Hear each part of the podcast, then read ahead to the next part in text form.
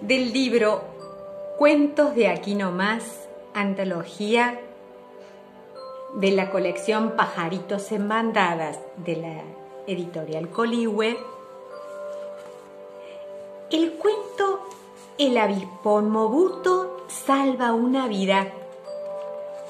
El autor Ricardo Mariño.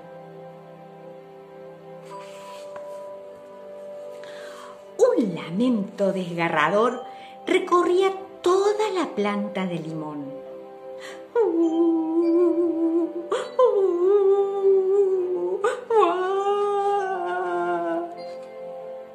Este triste alarido pertenecía al renombrado Tito Nicolás Cienpies, dueño de 50 patas izquierdas y otras tantas derechas.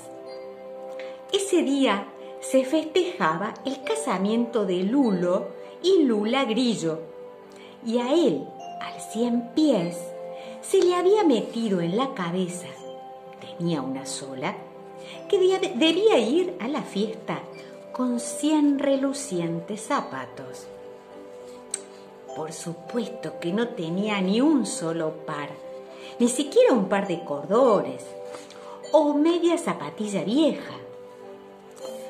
Soy el bicho más desamparado de esta planta, se lamentaba revoleando sus cuatro ojos.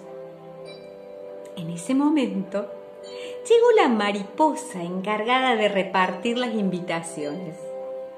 Al darle la invitación, el cien pies la rechazó. No, no voy, no quiero invitación. Me duele la cabeza, eh, tengo que barrer el gajo 37, tengo que escribir una carta a mi primo. Ni bien la mariposa se fue, él volvió a lo suyo.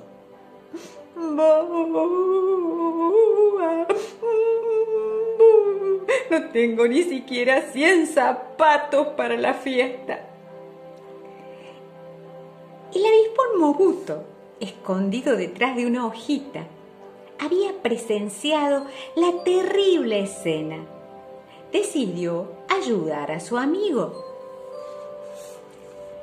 En menos de media hora, el avispón pudo reunir a todo el barrio de la planta, menos claro, Tito Nicolás y en pies.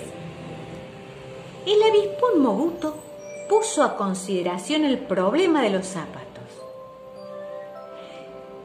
Que se dibuje un zapato en cada pie y listo, propuso una chinche verde, muy nerviosa porque era la primera en opinar.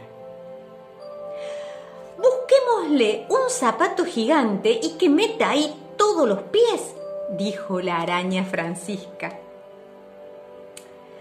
Yo opino...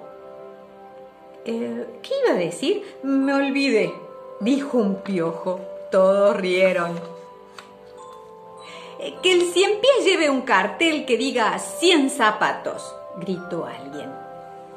No, que diga cincuenta zapatos izquierdos y cincuenta derechos, opinó sonriendo la chinche. Sonreía porque era la segunda vez que hablaba. La reunión duró horas.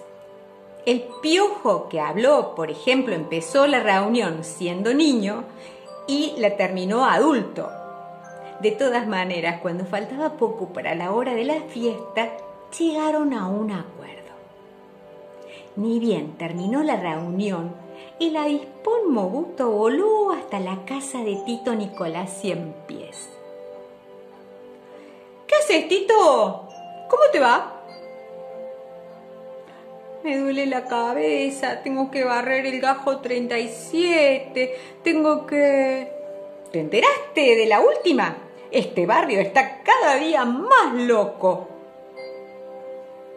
Tengo que escribir una carta. A la fiesta hay que ir descalzo. Una carta a mi primo. ¿Qué? Que a la fiesta hay que ir descalzo. El que no va así, no entra.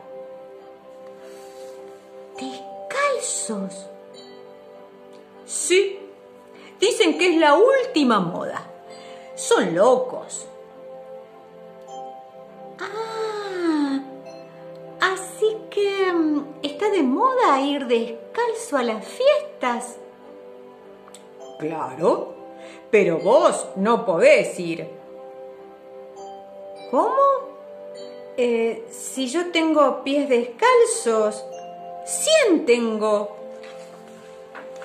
Sí, eso sí, pero te duele la cabeza, tenés que barrer y la carta.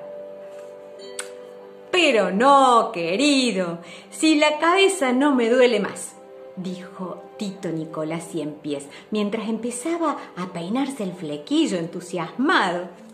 Además, ¿qué voy a barrer el gajo 37 si está limpito? ¿Y qué le voy a andar mandando una carta a mi primo si todavía no sabe leer? ¿Sos loco vos? Vamos, vamos, Buto, que se hace tarde. La fiesta fue un éxito. Había migas de media luna, miel, polen, medio durazno podrido y otros manjares. Tito Nicolás Cien Pies se sacó una foto bailando un tango con la chinche verde y otra foto haciendo muecas con el avispón mouto. Un fiestón. Final.